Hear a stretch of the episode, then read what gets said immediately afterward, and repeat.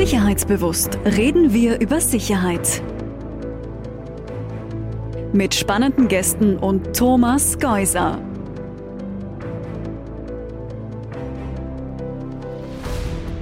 Herzlich willkommen bei Sicherheitsbewusst Gespräche über Safety, Security und Strategy.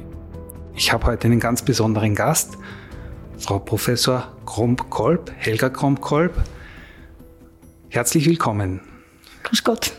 Was würde denn auf Ihrer Visitenkarte aktuell stehen? Auf meiner Visitenkarte steht, dass ich eine emeritierte Universitätsprofessorin bin an der Universität für Bodenkultur und meine Kontaktdaten, ähm, die es relativ leicht machen, mit mir in Kontakt zu treten. Ja, so ist es auch mir gelungen. Äh, herzlichen Dank. Es ist jetzt Anfang August. Wir befinden uns in einem sehr neuen Gebäude an der Universität für Bodenkultur, die heuer übrigens ihr 150-jähriges Gründungsjubiläum feiert. Frau Professor, wann waren Sie denn zuletzt sicherheitsbewusst? Ich bin wahrscheinlich heute am Weg hierher. Ähm, ich fahre mit dem Fahrrad, sehr viel mit dem Fahrrad gemischt mit öffentlichen. Ich habe ein Klapprad, das kann ich in den öffentlichen mitnehmen. Und da gibt es immer wieder Situationen, wo man wirklich auf Sicherheit schauen muss, weil äh, der Verkehr einfach nach wie vor eine gewisse Bedrohung darstellt. Nach Ihrer Tätigkeit als aktive Universitätsprofessorin haben Sie ja auch journalistisch zu arbeiten begonnen, noch stärker zu arbeiten begonnen und in der Kronenzeitung eine laufende Kolumne wie läuft es denn aktuell? Ja, ich tue mich im Moment eigentlich ziemlich schwer mit dieser Kolumne, weil es so viel zu kommentieren gäbe. Also es gibt so viele Extremwetterereignisse, das ist das, was man von einer Meteorologin erwartet, dass sie es kommentiert. Aber es gibt auch so viele politische Entscheidungen, die äh, in die gute oder in eine schlechte Richtung weisen. Äh, es gibt so viel Parallelitäten oder auch Entwicklungen, die jetzt nicht direkt mit dem äh, Klima zu tun haben, aber die Möglichkeiten, Klimaschutz zu betreiben, ganz massiv beeinflussen, wie zum Beispiel der Krieg in der Ukraine. Also es gibt einfach unheimlich vieles zu sagen, zu kommentieren, zu überlegen. Äh, vieles, wo ich eigentlich eine gesellschaftliche Diskussion mir wünschen würde. Und das sind einmal in der Woche äh, 1300 Zeichen, ein bisschen wenig. Ja, und diese öffentliche Diskussion, die schwappt ja manchmal auch ins sehr Negative über. Werden Sie da aufgrund Ihrer Tätigkeit für die Kronenzeitung auch mit Hassbotschaften belegt. Wie ist das Feedback? In welcher Bandbreite erreicht Sie das? Ja, es gibt natürlich die ob es richtig Hass ist, würde ich nicht sagen, aber Beschimpfungen, sehr negative Stellungnahmen, ähm, dass man mir Unehrlichkeit vorwirft und ähnliches, das gibt es natürlich, aber es gibt auch sehr viel, sehr Positives. Und ähm, ich glaube, das ist nicht verwunderlich in einem Thema, das doch letztlich jeden ganz massiv persönlich betrifft. Entweder weil es stattfindet, der Klimawandel, und äh, er oder sie betroffen ist von, von Überschwemmungen, von Hitze oder sonst was, ähm, oder auch nur von Ernteeinbußen, nur. Ähm, Andererseits aber auch durch die Maßnahmen, die gesetzt werden. Also die Menschen fühlen sich erstaunlicherweise bedroht davon, wenn man das Tempolimit von 130 auf 120 reduzieren möchte. Ähm, das sind so irrationale äh, Sorgen und Ängste, aber deswegen nicht, nicht weniger real. Und äh, der Umgang mit diesen ist, glaube ich, etwas, was sonst noch nicht so richtig gut gelingt. Es geht ja in dieser Debatte auch sehr viel um Begrifflichkeiten. Jetzt haben Sie vom Klimawandel gesprochen. Immer wieder wird in der Umweltbewegung vor allem darauf hingewiesen, man soll von einer Klimakrise, wenn nicht einer Klimakatastrophe sprechen. Welcher Begriff ist aus Ihrer Sicht richtig? Also ich verwende den Begriff Klimawandel in erster Linie, wenn ich über die Entwicklungen in der Natur spreche. Äh, wenn ich über die Auswirkungen auf die Menschen spreche, dann versuche ich das Wort Klimakrise zu verwenden. Aber wenn man schon seit 30 Jahren vom Klimawandel spricht, ist es nicht so ganz einfach, das wieder aus dem Vokabular herauszuholen. Äh, aber natürlich ist es gleichzeitig eine Klimakatastrophe für sehr viele Menschen. Da braucht man sich gar nichts vormachen. Äh, ich vermeide nur diesen extremen Begriff, weil das so impliziert, dass es nicht noch schlimmer werden kann. Und es kann noch sehr viel schlimmer werden. Und es wird noch sehr viel schlimmer werden, wenn wir so weiter tun wie bisher. Jetzt wurden Sie ja 1971 promoviert und als Meteorologin haben Sie in diesem Zeitraum der letzten 50 Jahre ja wahrscheinlich einen sehr rapiden Klimawandel, nennen wir ihn mal so, miterleben können. Haben Sie sich sowas in Ansätzen erwartet damals? Eigentlich nicht, weil wie ich promoviert habe 1971 war das zwar im Prinzip schon als Thema da, ist auch in dem, im Studium vorgekommen, aber es war nicht zentral. Da war die Luftreinhaltung noch viel problematischer, da ist es noch viel mehr darum gegangen, dass wir eine saubere Luft bekommen, dass man wieder atmen kann, ohne Angst zu haben, dass man durchs Atmen krank wird. Äh, dann kam noch die Ozonschicht, die Zerstörung der Ozonschicht, äh, die auch ähm, äh, bedrohlich war und die, die Gott sei Dank eine, einer gewissen Lösung zugeführt eingeführt wurde. Äh, und nicht zuletzt kamen dann auch noch die ganzen Themen der Ausbreitung nuklearer Wolken, also radioaktiver Wolken, äh, die gerade für Österreich durchaus ein wesentliches Thema geworden sind. Und eigentlich erst danach ist dann so allmählich der Klimawandel wirklich ins Bewusstsein gerückt. Und ähm, dass es ähm, dass es mich in dem Ausmaß beschäftigen würde und dass es äh, letztlich zu einer Überlebensfrage wird, das war mir persönlich damals nicht so klar, obwohl es eigentlich hätte klar sein müssen. Aber äh, man denkt nicht gleich an existenzielle Fragen, äh, wenn man ein, mit einem neuen Problem konfrontiert ist. Kurz danach, 1972, äh, veröffentlichte ja Dennis Meadows den Bericht an den Club of Rome, auch heuer wieder 50 Jahre her genau. Inwieweit war das für Sie sowas wie eine Agenda für Ihre Wissenschaftlergeneration? Als Agenda für die wissenschaftliche Arbeit kann ich es eigentlich nicht bezeichnen. Es ist mir erst äh, viel später so richtig als ein Leitwerk ähm, äh, zu einem Leitwerk geworden.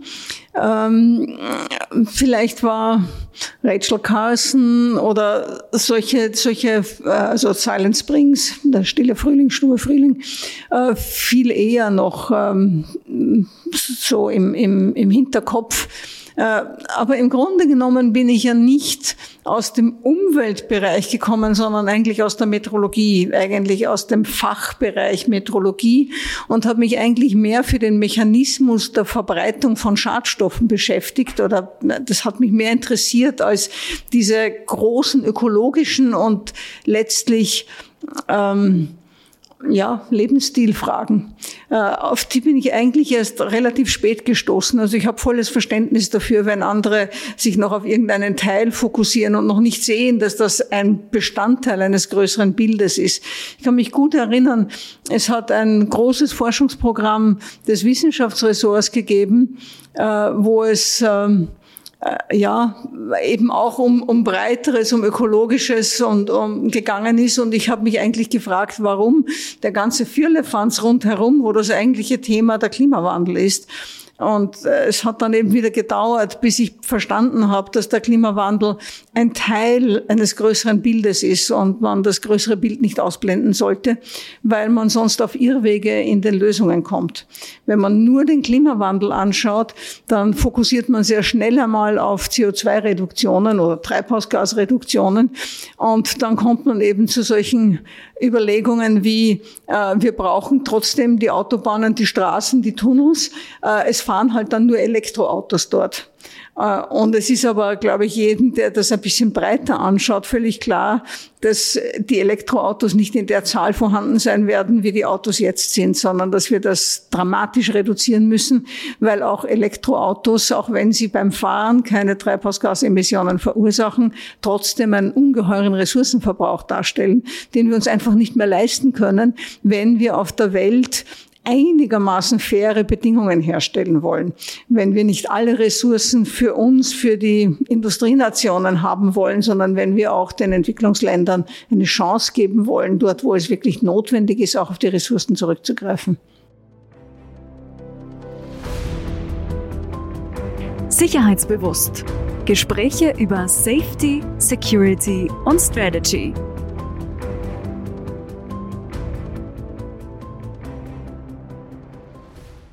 Der Economist hat jetzt in einer Ausgabe Ende Juli dafür plädiert, dass man aus dieser ESG-Überlegung heraus, also Ecologic, Social Governance, dass man das eigentlich zusammenstreichen sollte und aus dem ESG, ESG ein E machen sollte und das E eigentlich nur den einen Leitwert Emissions bedeutet. Also dass die ganze Wirtschaft eigentlich dorthin zu transformieren wäre und dass alles wirtschaftliche Handeln auch danach beurteilt werden sollte, welche Emissionen es verursacht. Was halten Sie davon? Im Grunde genommen äh, leben wir sozusagen auf einem einigermaßen abgeschlossenen System auf unserem Planeten. Das Einzige, was von außen wirklich in größerem, äh, also von Bedeutung dazukommt, ist Energie. Und das ist auch das Einzige, was wieder, was von Bedeutung wieder hinausgeht. Äh, das heißt, wir müssen mit diesem Erdball, mit diesem globalen Ökosystem, müssen wir sowohl für unseren Input auskommen, als auch für unsere Abfälle, für unseren Output. Und wenn ich das auf Emissions reduziere, dann ist das eine Reduktion auf den Output, dass ich schaue, dass der Output möglichst klein ist. Das genügt aber nicht.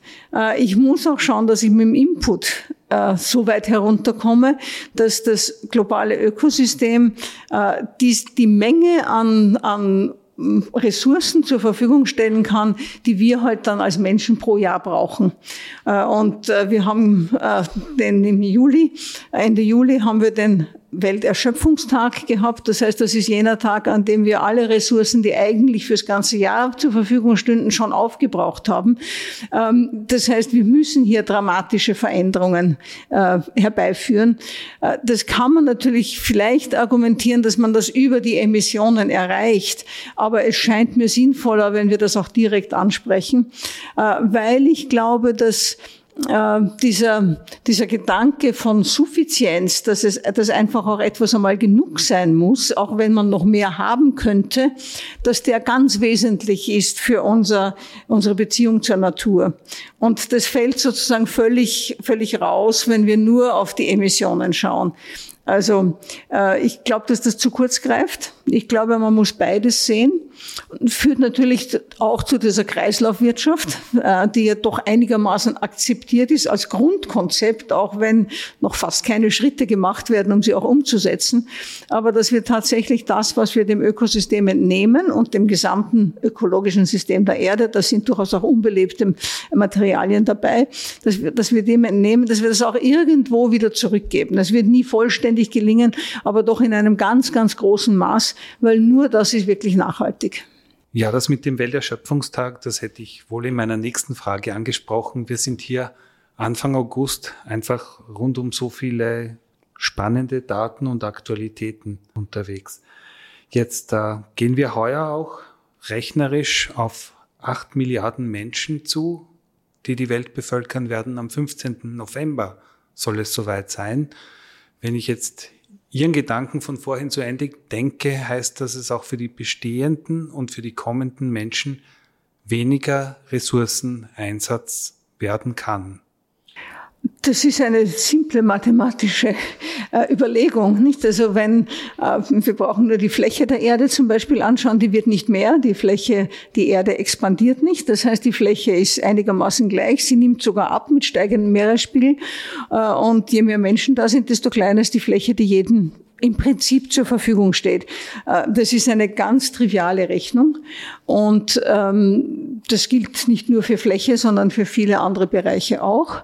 Und das heißt, dass äh, man wirklich mit weniger auskommen muss. Und wenn wir, wenn wir das so formulieren, dann stimmt das natürlich eigentlich nur für diejenigen, die jetzt mehr konsumieren, als ihnen eigentlich zusteht. Das sind die Menschen in den Industrienationen oder zumindest der Großteil der Menschen in den Industrienationen, äh, während es sehr viele andere Menschen auf der Welt gibt, die noch nicht einmal das zur Verfügung haben, was ihnen eigentlich rein rechnerisch zustünde. Äh, das heißt, wir haben hier ein ganz starkes Verteilungsproblem, äh, das angegangen werden muss weil wir nicht, bis jetzt nicht auf einem Weg sind, wo die Verteilung gerechter wird, sondern sie wird nach wie vor immer ungerechter. Und gerade nach der Pandemie und sicher auch wieder nach dem Krieg jetzt äh, ist das noch einmal verstärkt. Also sozusagen die, die, die Habenden, die Reichen gehen mit noch mehr heraus aus diesen Krisen und äh, die Anzahl derer, die nichts oder zu wenig haben, die wird immer größer. Und wenn wir dieses Problem nicht äh, an, anfassen, wenn wir hier nicht äh, massiv eingreifen und Maßnahmen setzen, um diese, diese systemische Umverteilung äh, umzudrehen, äh, dann glaube ich, dass äh, wir in große Schwierigkeiten geraten werden, nämlich auf sozialer Natur und politischer Natur, gesellschaftlicher Natur. Und dass es für die Wirtschaft nicht wünschenswert ist, dass der Großteil der Mensch, Menschen sich gar nichts mehr leisten kann, ist, glaube ich, auch, liegt auch auf der Hand. Jetzt heißt ja unser Podcast Sicherheitsbewusst und Sie haben gerade soziale Verwerfungen angesprochen. Was wären denn so Ihre Erwartungen in einer zunehmend schwieriger bewohnbaren Welt? Was kann uns jetzt in der Perspektive Richtung 2050 blühen? Ja, einen Teil sehen wir ja jetzt schon sehr deutlich. Wir sehen, dass in Regionen, wo die Menschen einfach nicht mehr überleben können, weil es zu trocken, zu nass, äh, zu viel Feuer, was immer gibt, äh, diese Menschen die Region verlassen müssen, wenigstens ein Teil der Menschen, um woanders, woanders ihren Lebensunterhalt zu verdienen. Und das ist eine massive Migration, die zunächst noch äh, sich hauptsächlich im eigenen Land oder in Nachbarländern abspielt, aber sie wird in zunehmendem Maße äh, andere Teile der Welt, insbesondere die Teile, in denen es noch besser geht, also Europa zum Beispiel erreichen. Äh, und äh, was das für unsere Gesellschaft, welche Zerreißprobe das für unsere Gesellschaft darstellt, haben wir ja 2015 gesehen, äh, mit einer vergleichsweise kleinen Flüchtlingswelle im Vergleich zu dem, was noch zu erwarten ist. Also Schätzungen sind hier sehr schwer zu machen, aber auch ohne Kriege, also wirklich nur durch, durch nicht mehr überleben können, wo, wo man derzeit lebt, rechnen wir immerhin mit so an die 150, 200 Millionen Klimaflüchtlingen, äh, die es ja offiziell nicht gibt. Also die Genfer Flüchtlingskonvention anerkennt keine Klimaflüchtlinge. Aber ich meine damit Menschen, die aufgrund des Klimawandels ihre Heimat verlassen müssen. Und das sind dann schon beträchtliche Zahlen, wo man sich mehr überlegen muss, als Zäune aufzurichten und äh, Korridore zu sperren ähm, und sich doch überlegen muss, äh, welchen Beitrag hat man geleistet dazu, dass diese Menschen überhaupt ihre Heimat verlassen müssen. Also das ist ein Bereich und das ist im Moment noch ähm, verstärkt aus nicht aus Ländern, die nicht zur EU gehören, aber mit zunehmender Austrocknung des Mittelmeerraums, äh, und das ist das, was alle Klimamodelle erwarten lassen, äh, wird es auch für die südlichen Länder der Europäischen Union schwierig werden, die Wirtschaftszweige, die sie jetzt aufgebaut haben, nämlich Obst und Gemüse, ganz wesentlich aufrechtzuerhalten, weil einfach das Wasser dafür nicht mehr verfügbar ist. Das heißt, ähm, auch da wird es massive Migration geben innerhalb der Europäischen Union. Äh, und da muss man auch einmal überlegen, wie man damit umgeht. Ihre Abschiedsvorlesung 2017 hatte den Titel Innerhalb der ökologischen Grenzen gemeinsam gut leben, eine Reflexion. Und ich habe daraus ein paar Gedanken mitgenommen. Das eine war Ihre Schilderung der Auswirkungen des Anstiegs des Meeresspiegels auf das Nildelta, das ja in relativer Nähe jetzt zur Europäischen Union ist und wie viele Menschen dadurch eigentlich ihre Existenzgrundlage verlieren werden und dass das alles eigentlich nicht aufgrund des Schmelzens von irgendwelchen Eismassen geschieht, sondern aufgrund der Wärmeausdehnung des Wassers. Es ist beides. Es ist beides. Es ist sozusagen die Wärmeausdehnung des Wassers, ist das, was schneller vor sich geht.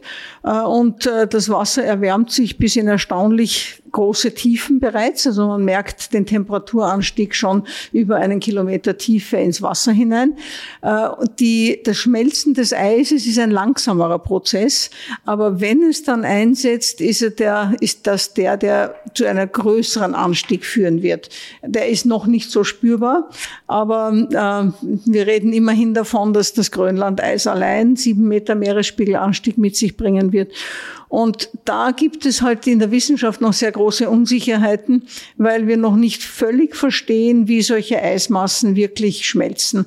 Also es ist nicht so, dass da allmählich an der Oberfläche das halt flüssig wird und das abrinnt, sondern es scheint so zu sein, dass es einen Punkt gibt, wo das Eis dann einfach bricht und äh, dann die, das Schmelzen sehr rasch vor sich geht. Äh, das ist noch nicht ganz physikalisch verstanden. Äh, daher wissen wir nicht genau, wie, wie, wie rasch der Meeresanspiegel passieren wird. Ähm, das IPCC ist, ist eher vorsichtig in seinen Schätzungen, wobei das Wort vorsichtig hier äh, ein bisschen äh, zweideutig ist. Äh, also sie haben eher niedrige Schätzungen und sie gehen davon aus, dass wir bis Ende des Jahrhunderts so an die ja, 80 bis Zentimeter bis einen Meter Meeresspiegelanstieg haben werden. Das ist das Ergebnis von Modellberechnungen. Wenn man aber die Daten anschaut des Rückganges des Eises in Island und Grönland natürlich, dann äh, scheint es viel schneller zu gehen. Dann hat man den Eindruck, äh, und wenn man das extrapolieren darf, die Zeitreihe ist nicht sehr lang, wenn man das extrapolieren darf, so wie das Jim Hansen gemacht hat, dann kommt man drauf, dass ungefähr bis 2070 der Meeresspiegelanstieg schon ungefähr bei 1,4 Meter sein wird und zehn Jahre später dann schon bei zwei Metern oder darüber, weil das exponentiell wächst sozusagen, wenn es einmal anfängt, dann kann es sehr schnell gehen. Ähm, wir wissen nicht, was die richtige, die richtige Schätzung ist, aber die Vorstellung, dass bis 2070 der Meeresspiegel um einen Meter gestiegen ist. Äh, das, das ist natürlich nicht etwas, was von heute auf morgen geht, sondern es ist ein systematischer Anstieg. Und äh, wenn wir vom Nildelta sprechen, die Stadt Alexandrien ist äh, auf Meeresniveau, hat äh, ja fast so viele Einwohner wie Österreich. Äh, und äh, diese Menschen müssen einfach weg. Äh, die haben dann keinen Lebensraum mehr dort. Äh, und das sind natürlich nicht die einzigen, sondern das ganze Nildelta ist extrem dicht besiedelt. Und ich sehe nicht, dass äh, die internationale Gemeinschaft sich darüber oder auch die Nationen darüber ernsthaft Gedanken machen. Jetzt sind ja schon 80 Zentimeter sehr ungemütlich, auch für die Teile des westlichen Europas, die dann noch größere Herausforderungen vor sich haben. Kann denn unsere Zivilisation überhaupt rasch genug reagieren, ohne dass es zu einem Megaschock wird? Das hat zwei, zwei Komponenten. Das eine ist sozusagen das systematische Schmelzen, ähm, das eben durch ständige Erwärmung passiert. Und das kann man natürlich dadurch eindämmen, dass man die Erwärmung eindämmt. Also Klimaschutz ist, ist sozusagen ein, ein primäres Mittel dagegen. Der zweite Aspekt ist der, dass es ähm, sogenannte Kipppunkte gibt. Das heißt Schwellen, jenseits derer äh, wir als Menschen eine Entwicklung nicht mehr werden aufhalten können, weil sie aus sich selber sich ständig verstärkt. Äh, und ähm, das ist zum Beispiel beim Schmelzen von Eis der Fall. Ähm, wenn Eis schmilzt, kommt eine dunklere Oberfläche zum Vorschein, die absorbiert mehr Sonnenstrahlung. Das heißt, es wird wärmer, es schmilzt noch mehr Eis, noch mehr Fläche wird dunkel und das geht so weiter. Und das sind typischerweise, ähm, diese selbstverstärkenden Prozesse sind typischerweise exponentielle Prozesse. Das heißt, das fängt langsam an und dann wird es plötzlich sehr schnell und sehr rasch. Das ist auch das, was eben Hansen dazu führt, dass er sagt, äh, äh jetzt also bis 2070 ein Meter und dann in zehn Jahren noch einmal zehn, äh, noch einmal ein Meter. Ähm, und äh, diese Prozesse können wir eben nur aufhalten, wenn wir sie sehr frühzeitig aufhalten, wenn sie noch in diesem langs, in der langsamen Phase sind. Und das abzuschätzen, weil das ist nicht etwas, wo die Kurve dann einen Knick hat, sondern das ist ein allmähliches immer schneller werden. Äh, und äh, das abzuschätzen, wo ist die Grenze, wo kann man noch stoppen und wo kann man nicht mehr stoppen, äh, das ist fast unmöglich. Und deswegen ist es so wichtig, dass wir sehr rasch den Klimawandel insgesamt stoppen. Das ist noch kein, selbst wenn es uns jetzt gelingt, wirklich die eineinhalb Grad, die wir wahrscheinlich früh in den frühen 2030ern erreichen, wenn wir die nicht überschreiten, wenn das wirklich gelingt, was eine ungeheure Herausforderung ist, aber wenn das wirklich gelingt, haben wir noch immer keine Garantie, dass wir damit diese Kipppunkte nicht überschreiten. Äh, aber die Wahrscheinlichkeit, dass wir sie überschreiten, ist wesentlich geringer, wie wenn wir zwei Grad erreichen oder gar drei Grad. Wenn jetzt das Grönlandeis schmilzt und das vielleicht Auswirkungen auf den Golfstrom hat, wie ungemütlich kann es dann in Europa zusätzlich werden? Eine der ersten Studien, die sich mit so einem plötzlichen Klimawandel beschäftigt hat, war eine Studie fürs amerikanische Pentagon, US-Pentagon, und die haben sich genau mit dieser Frage beschäftigt. Was ist, wenn der Golfstrom zum Erliegen kommt? Und sie sind zum Ergebnis gekommen, dass es dann innerhalb kürzester Zeit in Europa und zum Teil in, in, in Nordamerika kalt wird. Äh, kalt, trocken und windig. Und die Analyse damals war, dass das dazu führt, dass ähm, zunächst einmal kleine Grenzstreitigkeiten wieder aufflammen, weil man den Zugang zu Wasser will, weil man irgendetwas braucht, was man bis jetzt dem Nachbarn durchaus gegönnt hat. Aber so alte Streitigkeiten oder frühere Grenzziehungen werden dann plötzlich wieder relevant und dass das sich sozusagen aufschaukeln kann bis natürlich zum Krieg und das, äh, ich meine, die ganze Welt ist nuklear bewaffnet äh, in einem enormen Overkill. Also wo das hinführt, ist äh, nicht wirklich absehbar. Ähm, und das ist die große Gefahr, die ich durchaus sehe, dass wenn wir äh, den Klimawandel nicht in den Griff bekommen, wenn es nicht gelingt, das Klima zu stabilisieren, dass man dann äh, versucht, mit militärischen Mitteln äh, zumindest kurzfristig Vorteile herauszuholen, die letzten Endes wahrscheinlich nur eine Beschleunigung des Endes der Zivilisation darstellen werden. Weil es geht tatsächlich um, es geht tatsächlich darum, wird unsere Zivilisation überleben. Ich glaube nicht so sehr, dass eine Frage ist, ob die Spezies Mensch überlebt. Da wird es wohl Nischen geben, wo Menschen überleben. Aber über große Strecken ist es vermutlich auch das Ende dieser Spezies. Also das Anthropozän als Episode. Das Anthropozän als Auslöser für das Ende des Anthropozäns so ungefähr, ja.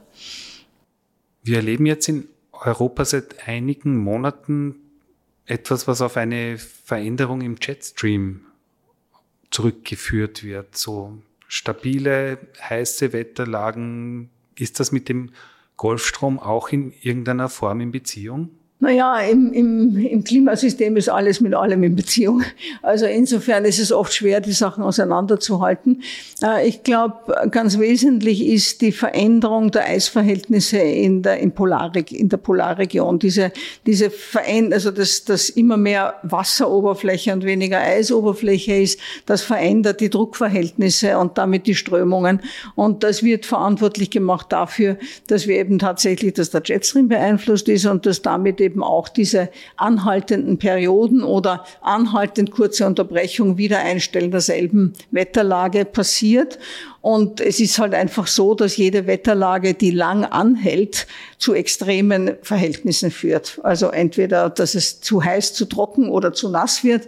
Äh, das hat dann oft nicht mit der Menge von Niederschlag pro Zeiteinheit, sondern einfach mit der Dauer der, der, der Niederschläge zu tun. Sicherheitsbewusst entsteht in Kooperation mit der FH Campus Wien. Fachbereich Risiko- und Sicherheitsmanagement sowie G4S Secure Solutions Österreich.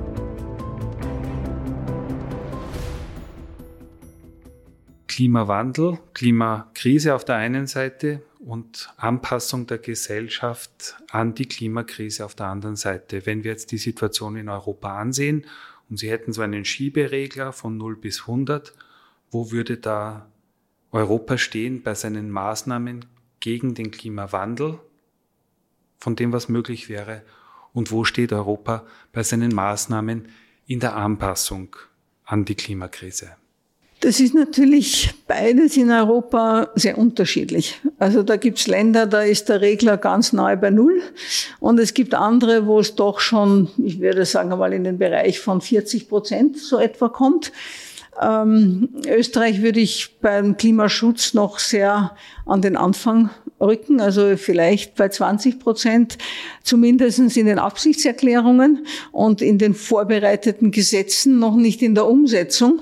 Äh, und äh, wie wir ja wissen, werden jetzt äh, auch noch Gesetze ausgesetzt, die jetzt endlich einmal beschlossen wurden.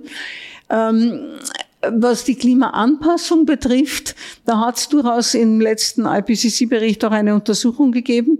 Und da gibt es eine ganze Reihe von Ländern, und dazu zählt Österreich, die sehr früh und sehr systematisch an die Anpassung herangegangen sind, äh, wo aber sozusagen auch da die Umsetzung dann stockt.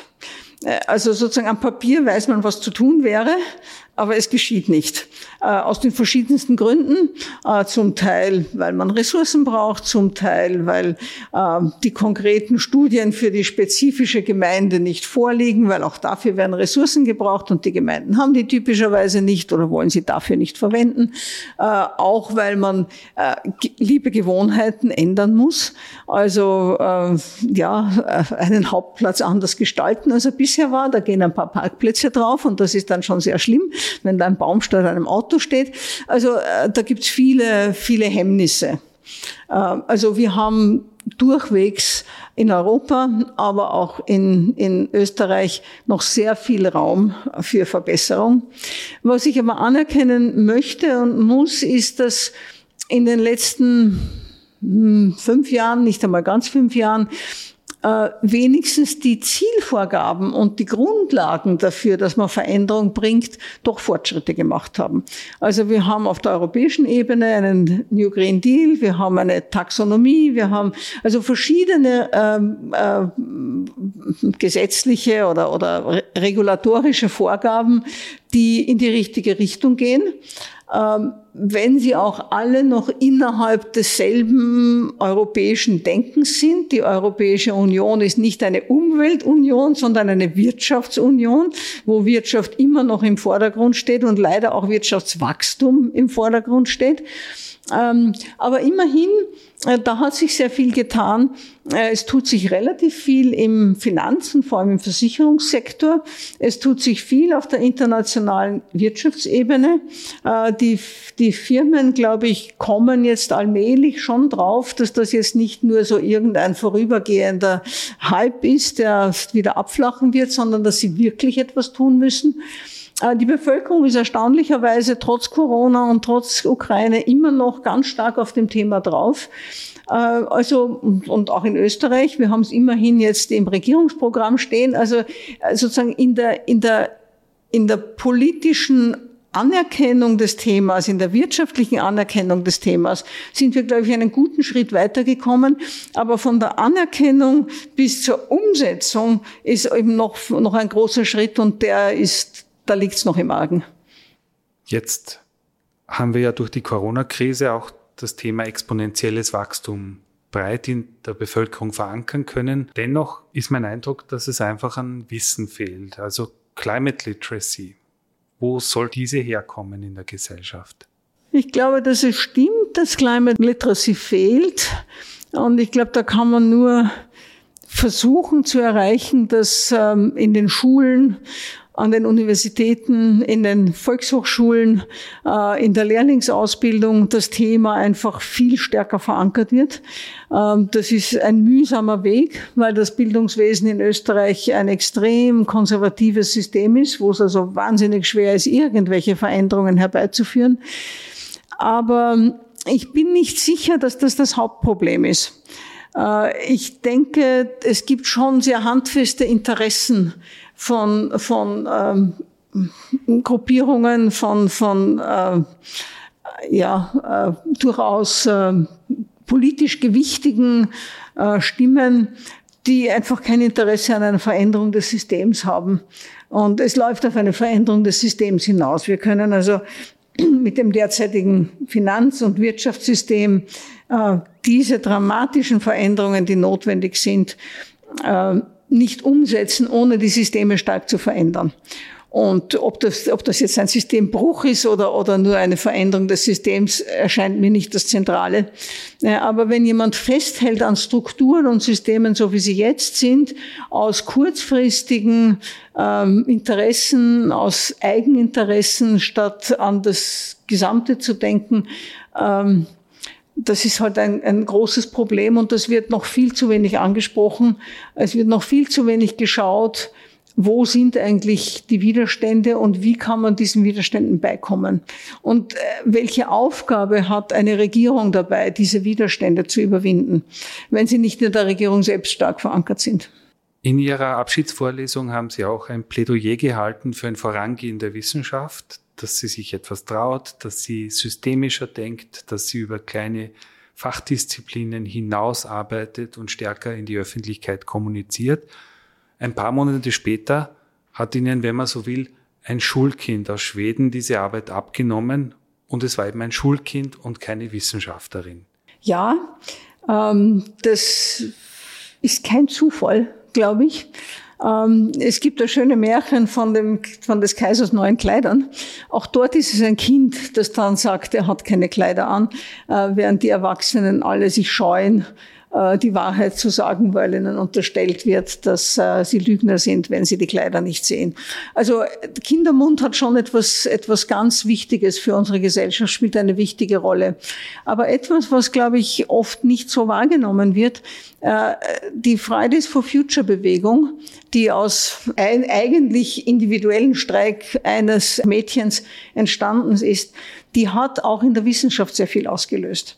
Also ähm, nachdem die Gesellschaft sich heftig äh, gewehrt hat dagegen, dass Schulkinder streiken, die sollen was lernen, ähm, haben sich die Wissenschaftler doch verantwortlich gefühlt zu sagen, sie haben in ihrem Anliegen Recht. Und diese, dieses, dieses Bedürfnis zu sagen, sie haben in ihrem Anliegen Recht, er hat sich in den deutschsprachigen Ländern in einer Stellungnahme äh, seinen Ausdruck gefunden. Äh, und da haben wir innerhalb von ein, zwei Wochen haben wir ja an die 20.000 Unterschriften gehabt oder noch mehr, ich weiß es nicht genau. Und davon waren 2.000 aus Österreich. Und allein von der BOKU waren es 300. Und ich habe mich dann immer gefragt, wieso habe ich die 300 Kollegen vorher nicht kennengelernt? Wo waren die bis jetzt? Äh, und das Schöne ist, äh, dass die dann nicht versandet sind, sondern dass diese Leute weiterarbeiten äh, und in einer wirklich sehr positiven Weise immer wieder in Erscheinung treten. Das heißt, die Fridays for Future haben auch ein Scientists for Future ausgelöst und daher der Wissenschaft mehr Stimmen geben, als sie vorher hatten. Gut, dann würde ich gern zu einer Abschlussfrage kommen. Und zwar, was würden Sie den Hörerinnen und Hörern denn für Literatur empfehlen? Wer sich da mehr einlesen will in die aktuellen Entwicklungen, was ist eine gute Grundlage? Was ist vielleicht ein aktuelles Paper? Was ist eine Online-Ressource oder auch eine Fernsehserie? Was wollen Sie uns mitgeben? Der Markt ist voll mit Büchern über den Klimawandel. Äh, und die Klimakrise und was man tun kann. Ich glaube, es ist sehr die Frage, was den Hörer und Hörerinnen interessiert. Geht es darum, was kann ich selber beitragen oder geht es um das Verständnis der Grundlagen? Äh, je nachdem äh, sind es dann unterschiedliche Bücher oder unterschiedliche ähm, äh, Serien, Dokumentationsserien. Ähm, was ich glaube, was in all diesen, dieser Literatur noch zu kurz kommt, ist die, die Darstellung dessen, dass das, was wir machen müssten, um Klimaschutz zu betreiben, um die Klimakrise in den Griff zu bekommen, dass das zugleich äh, eine wesentlich bessere, gerechtere, lebenswertere Zukunft mit sich bringen kann. Also dieses, dieses positive Bild, äh, das eigentlich dieser Verzichtserklärung äh, entgegensteht. Es ist noch sehr stark alles auf Verzicht ausgerichtet, jedenfalls im öffentlichen Diskurs. Und in Wirklichkeit geht es eigentlich um was ganz anderes. Eigentlich geht es darum, dass man die Klimakrise als Anlass nehmen könnte, äh, Maßnahmen zu setzen, die zu einem besseren Leben führen. Und zwar durchaus schon kurzfristig auch für uns, die wir das jetzt machen müssen und nicht erst für die Kinder und die Enkel. Äh, wenn wir uns trauen, die Veränderungen durchzuführen, die notwendig sind. Und da gibt's äh, zum Beispiel die Bücher von Maya Göppel, äh, die in die Richtung gehen. Ähm, aber es gibt relativ wenig von dieser positiven Literatur. Es gibt relativ viel Analyse, wie schlimm kann es werden und das ist auch wichtig, dass einem das bewusst ist. Aber die Motivation, etwas zu verändern, ist viel stärker, wenn ich äh, weiß, dass ich was Positives erreichen kann, als dass ich was Negatives vermeide. Und deswegen wären diese positiven äh, Bilder eigentlich die, die wir viel stärker bräuchten. Dann habe ich eine letzte, letzte Frage. Die Gelegenheit muss ich nutzen bei dem, was ich gefragt habe, habe ich irgendetwas vergessen zu fragen, was Sie gerne beantwortet hätten?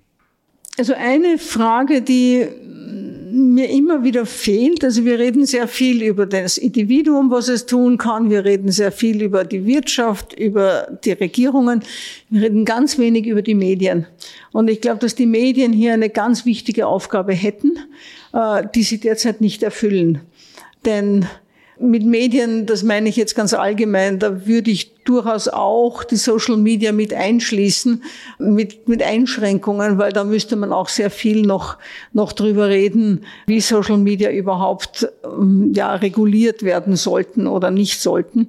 Aber ich glaube, die, die Informationspflicht, dass man Informationen verbreitet und die auch qualifiziert diskutiert das geht mir sehr stark ab. Es ist jetzt alles sehr stark auf kurz und bündig und womöglich ein Bild mit einer Unterschrift. Äh, und das, das wird dem Thema nicht gerecht. Wir müssen wieder lernen, äh, uns ausführlicher, tiefer mit den Problemen zu beschäftigen. Äh, und das, äh, da würde ich den Medien, gerade weil Bildung ein, ein langsamer Prozess ist und ein, in Österreich vor allem ein sehr schwieriger Prozess ist, da würde ich den Medien eine wichtige Rolle zuschreiben, die sie derzeit aus meiner Sicht nicht hinreichend erfüllen. Auch da liegt es natürlich zum Teil am System. Nicht also wenn wenn neben einem Artikel über die Notwendigkeit äh, Flüge zu vermeiden dann eine Reklame ist, dass man um 20 Euro nach London fliegen kann zum Shopping, dann ist das ein Widerspruch, der der eigentlich nicht akzeptabel ist. Äh, und äh, ich verstehe aber völlig, dass äh, Werbeeinschaltungen zur Finanzierung der Medien notwendig sind. Ich rede jetzt von Printmedien, aber das ist bei den anderen nicht viel anders. Äh, und da müsste man, glaube ich, auch ansetzen. Und das wird noch, glaube ich, viel zu wenig thematisiert. Gut, dann hoffe ich, dass mit diesem Gespräch für mein Mikromedium, das aber eine sehr interessierte Zuhörerinnenschaft erreicht, ein Mini-Beitrag dafür gelingen kann. Vielen Dank für das Gespräch. Gerne, ich danke ebenfalls. Danke fürs Zuhören. Wenn Ihnen diese Folge gefallen hat, abonnieren Sie den Podcast Sicherheitsbewusst auf Spotify, Apple Podcasts oder anderen Podcast-Plattformen. Stay safe, stay secure und stay tuned. Bis zum nächsten Mal hier bei Sicherheitsbewusst.